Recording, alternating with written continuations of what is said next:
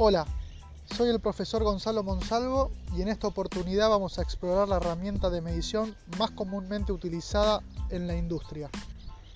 Estamos hablando del calibre, vernier o pie de rey.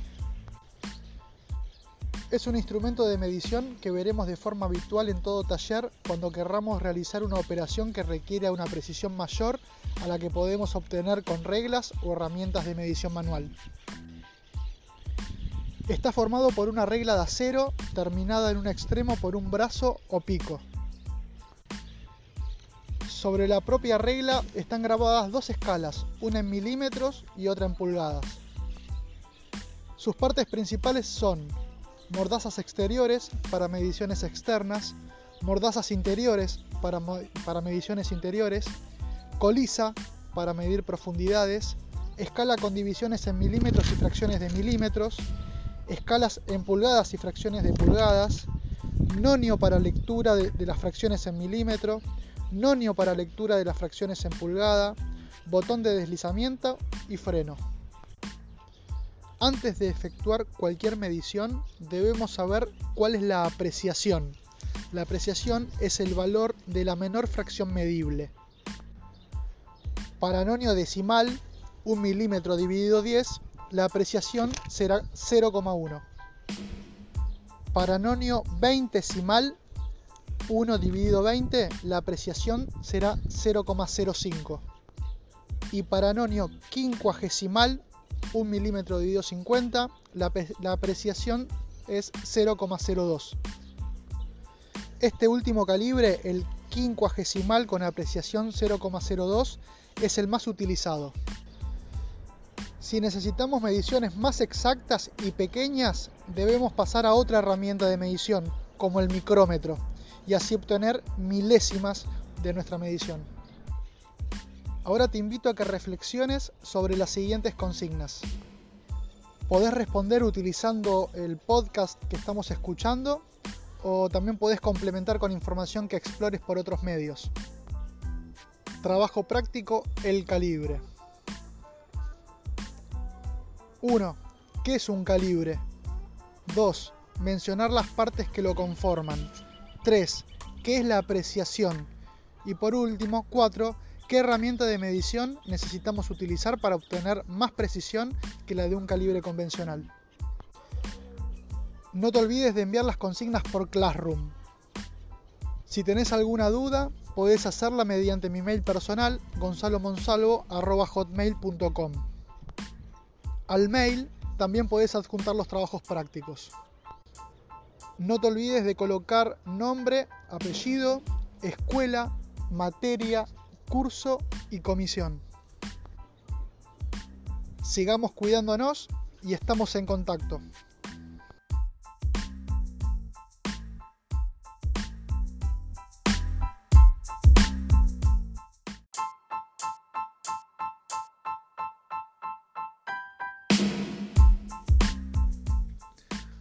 Hola, soy el profesor Gonzalo Monsalvo y en esta oportunidad vamos a hablar de repositorios STL.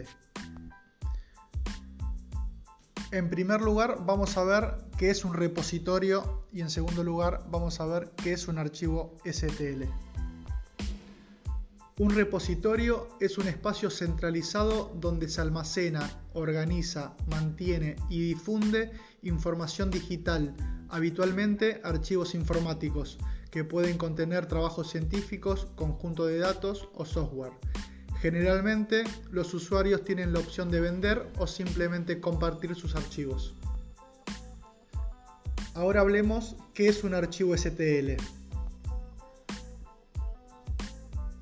STL es un formato de archivo informático de diseño asistido por computadora que define geometría de objetos 3D excluyendo información como color, texturas o propiedades físicas. Fue creado para su uso en la industria del prototipado rápido y sistemas de fabricación asistida por computadora. Cortadoras láser, fresadoras y muchas otras tecnologías se pueden utilizar para crear físicamente los archivos compartidos. Desde principios de 2010, con la aparición en el mercado de las impresoras 3D, personales y accesibles, este archivo es elegido recurrentemente por sus usuarios. Existen muchos bancos o repositorios STL, pero los principales son el más popular, Thingiverse.com. Este es el que tiene la comunidad más grande detrás de esta plataforma. Pero no es la única. Otra muy buena es myminifactory.com. Otra de gran impacto es umachine.com. Y por último, me gustaría recomendarte pinshape.com.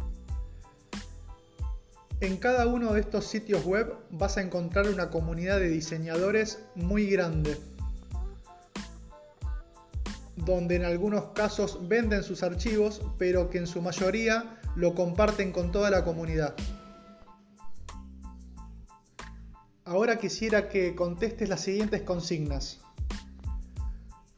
Podés utilizar el podcast que acabamos de escuchar o podés investigar por tu cuenta por otros medios. 1. ¿Qué es un repositorio? 2. ¿Qué es y qué aplicaciones tiene un archivo STL? Y 3. Explorar bancos STL y seleccionar 5 objetos que sean de utilidad para combatir la actual pandemia. Por ejemplo, máscaras de bioseguridad, mascarillas, aperturas de puertas seguras, etc. Una vez que elegiste los objetos, copia los links y pegalos en el trabajo.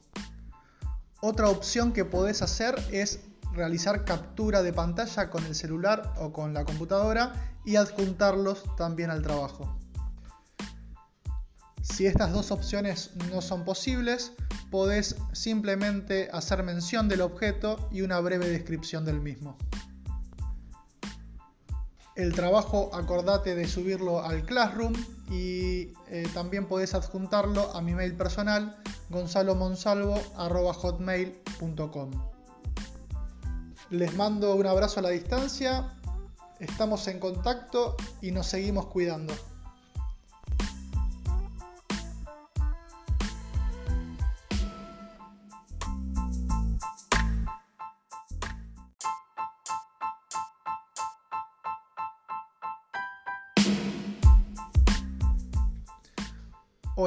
Soy el profesor Gonzalo Monsalvo y en esta oportunidad vamos a hablar de repositorios STL. En primer lugar vamos a ver qué es un repositorio y en segundo lugar vamos a ver qué es un archivo STL. Un repositorio es un espacio centralizado donde se almacena, organiza, mantiene y difunde información digital habitualmente archivos informáticos que pueden contener trabajos científicos, conjunto de datos o software. Generalmente los usuarios tienen la opción de vender o simplemente compartir sus archivos. Ahora hablemos qué es un archivo STL. STL es un formato de archivo informático de diseño asistido por computadora que define geometría de objetos 3D excluyendo información como color, texturas o propiedades físicas. Fue creado para su uso en la industria del prototipado rápido y sistemas de fabricación asistida por computadora. Cortadoras láser, fresadoras y muchas otras tecnologías se pueden utilizar para crear físicamente los archivos compartidos. Desde principios de 2010, con la aparición en el mercado de las impresoras 3D, personales y accesibles, este archivo es elegido recurrentemente por sus usuarios. Existen muchos bancos o repositorios STL, pero los principales son el más popular, Thingiverse.com. Este es el que tiene la comunidad más grande detrás de esta plataforma. Pero no es la única. Otra muy buena es myminifactory.com. Otra de gran impacto es umachine.com. Y por último, me gustaría recomendarte pinshape.com. En cada uno de estos sitios web vas a encontrar una comunidad de diseñadores muy grande, donde en algunos casos venden sus archivos, pero que en su mayoría lo comparten con toda la comunidad. Ahora quisiera que contestes las siguientes consignas. Podés utilizar el podcast que acabamos de escuchar o podés investigar por tu cuenta por otros medios. 1. ¿Qué es un repositorio?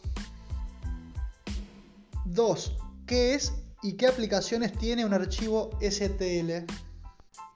Y 3. Explorar bancos STL y seleccionar 5 objetos que sean de utilidad para combatir la actual pandemia.